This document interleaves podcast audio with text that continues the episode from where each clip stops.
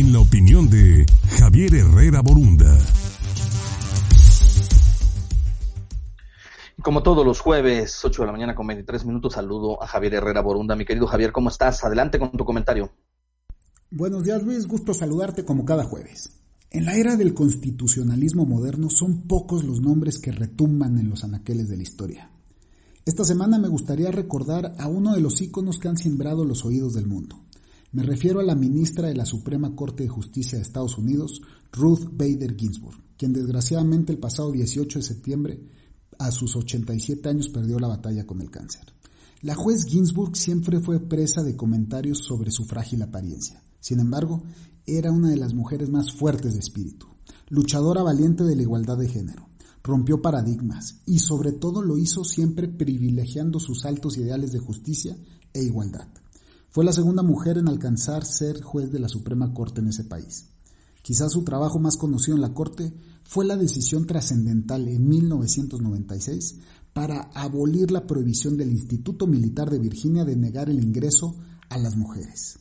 También fue conocida por poner fin a la decisión que permitía a ciertas empresas negarse a financiar los planes anticonceptivos para mujeres, bajo la Ley de Protección al Paciente y Cuidado de Salud.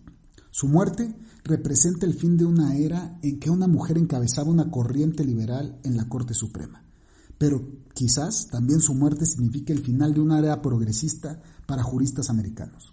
De los nueve jueces que conforman el máximo tribunal, había cuatro progresistas y cinco conservadores. Sin embargo, el número puede cambiar a favor de los conservadores, ya que se abre la posibilidad de que el presidente Trump nomine a su sucesor.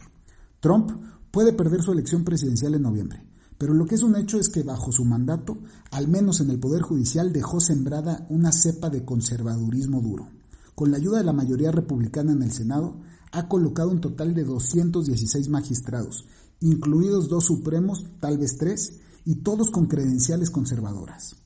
Qué ironía que en el país que se precia de obedecer los mandatos de las mayorías democráticas, en uno de sus poderes en el judicial, suceda justo lo contrario.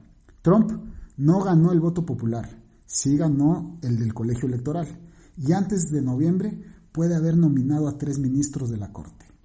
El gobierno de las mayorías, al menos en este caso, no está funcionando. Soy Javier Herrera Borunda, esta fue mi opinión y los dejo con un gran saludo. Gracias. Gracias Javier, que tengas excelente jornada.